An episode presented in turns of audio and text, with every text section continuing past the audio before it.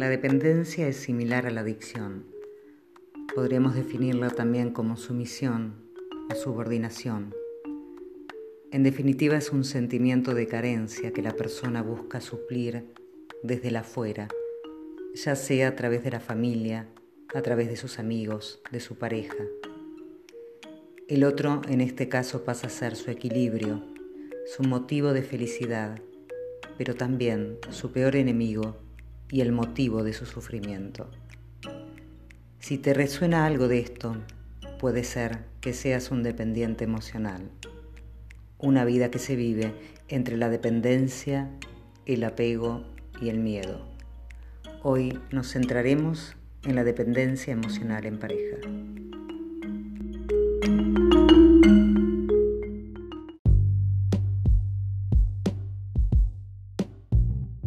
Si bien cada pareja reacciona de manera diferente ante situaciones de dependencia emocional, lo claro es que el adicto intentará cumplir con todas las expectativas de la pareja, que será cada vez más exigente.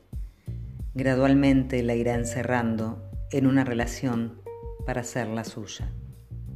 Generalmente las personalidades narcisistas y manipuladoras son quienes buscan el perfil que poseen los adictos emocionales, ya que es más sencillo ejercer el control sobre ellos. No nos olvidemos que el adicto emocional busca constantemente la aprobación del otro, desdibujándose por completo y haciéndose a un lado para cederle el protagonismo al otro miembro.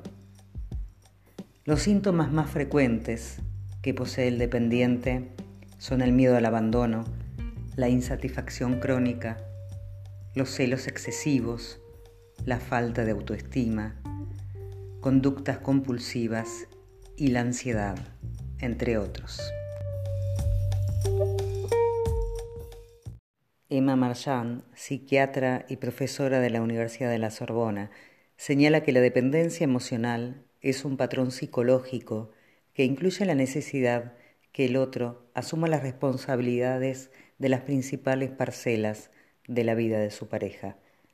Además, agrega que las personas con dependencia emocional suelen tener o iniciar relaciones poco sanas, donde la aprobación de sus actos por parte del otro es fundamental.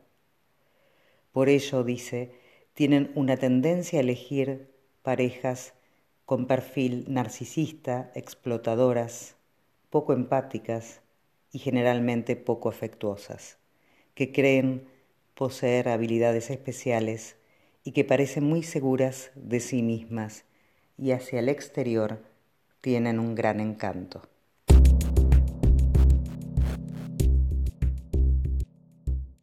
¿La dependencia afectiva entonces se puede volver patológica?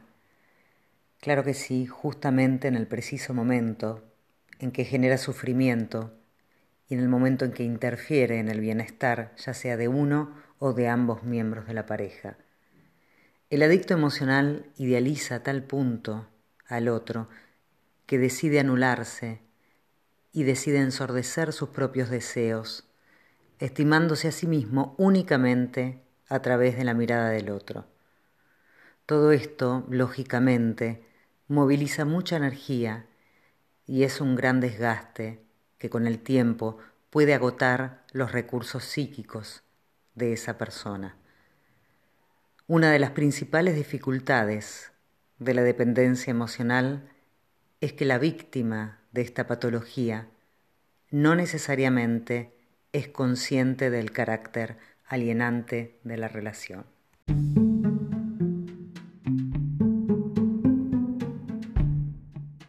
Es ilusorio vivir plenamente feliz utilizando al otro para llenar nuestros vacíos. Sin embargo, muchas veces no somos conscientes que nuestra motivación para entablar una relación de pareja tiene por objeto llenar un vacío. El amor y la dependencia nada tienen en común. Por suerte la dependencia emocional se puede superar. Al respecto, la psicóloga Marta Kepler dice que la única forma de detener la adicción es encontrar lo que nos hace adictos y por lo tanto visitar ese vacío dentro de nosotros. Cuando advertimos que la relación de pareja va mal, hay algo que no funciona, ahí debería ser el momento donde tendríamos que verificar si realmente nuestra propia intención antes de comenzar esa relación fue motivada por el deseo o si por el contrario consciente o inconscientemente no buscábamos compensar o llenar algo. Evidentemente, este ejercicio es mucho más sencillo y recomendable si lo hacemos con una correcta contención terapéutica.